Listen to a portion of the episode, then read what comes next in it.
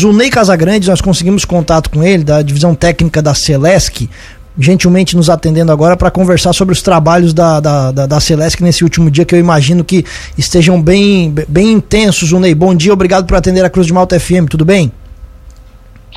Bom dia, bom dia a todos os ouvintes da Rádio Cruz de Malta. Zunei, como é que foi esse dia de ontem, que foi totalmente atípico, né, com queda de energia para todos os lados, o trabalho de vocês aqui na nossa região?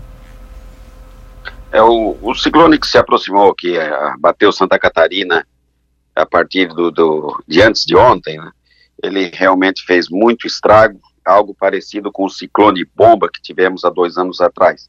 E coincidentemente também no início de julho, as datas né, são, são próximas, né, sempre no início do mês.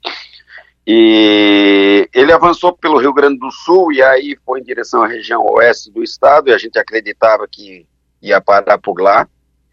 E aos poucos, então, ele foi migrando aí para a região é, meio oeste, Planalto, veio para o sul, subiu, foi em direção a Florianópolis, Itajaí, Joinville, e dando praticamente é, 100% do estado atingido aí por esse vendaval. E o sistema elétrico nessa situação aí é, é bastante vulnerável as nossas redes são expostas e pesadas muitas vezes, e com a ação dos ventos, muitos casos de cabos partidos, poste no chão.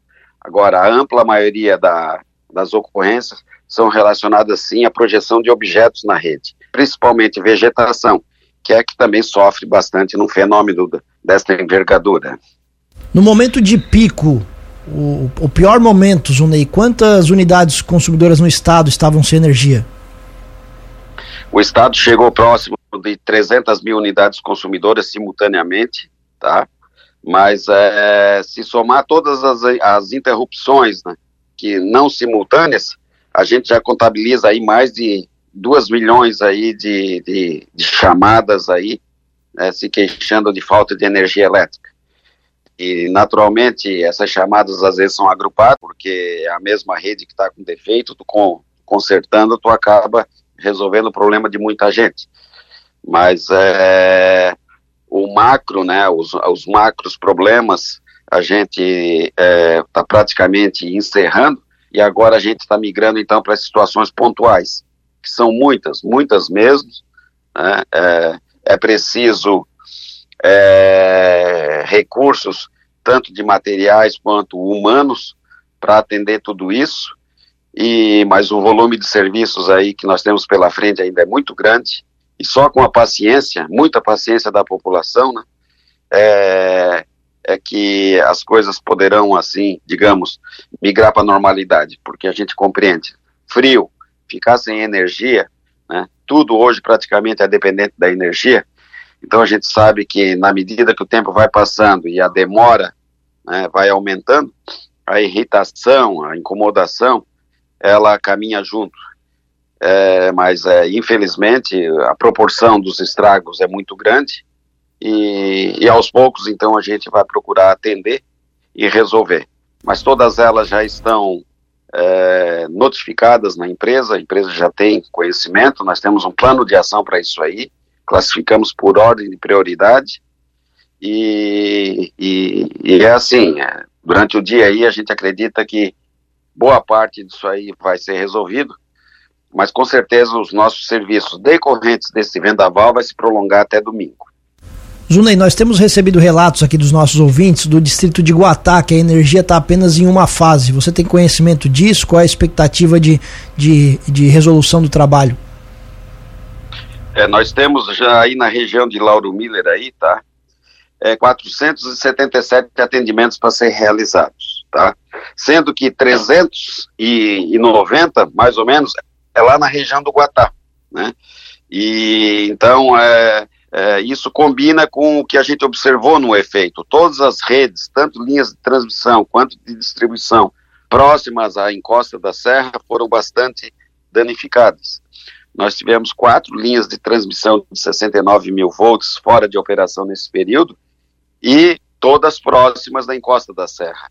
Então, o, o, sistema que fica localizado aí nessa região, ele sofreu mais com o vendaval, sim.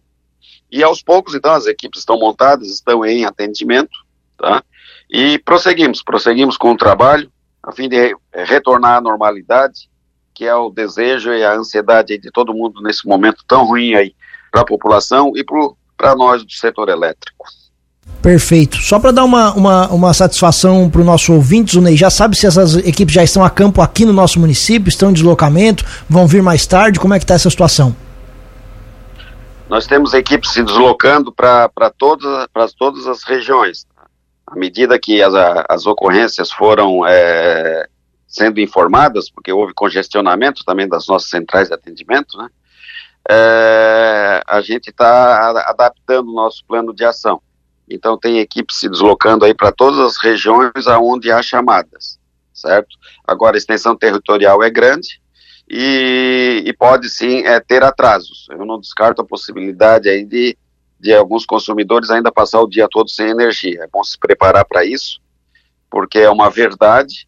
É, a extensão territorial é grande, é muita chamada, mas isso aí não vai fazer nós desanimar. Isso é a nossa mola propulsora e vamos atrás de cada uma delas para restabelecer o sistema e voltar à normalidade. Zunei, obrigado pela gentileza da entrevista aqui. Imagino que muita coisa para fazer ainda, muito trabalho. E você achou um tempinho para conversar com a gente. Obrigado e um bom trabalho nessa sexta.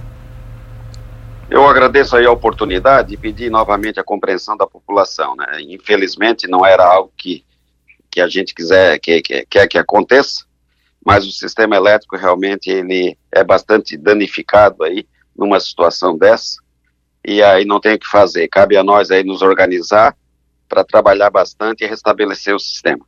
Então é compreensão e, e aguardar, é, bastante paciência, porque as equipes estão no trecho. Pode ter certeza que estamos trabalhando há mais de 24 horas, um trabalho incansável, as nossas equipes aí guerreiras, fazendo o que é possível, né? E no sentido de normalizar a situação. Muito obrigado aí pela oportunidade.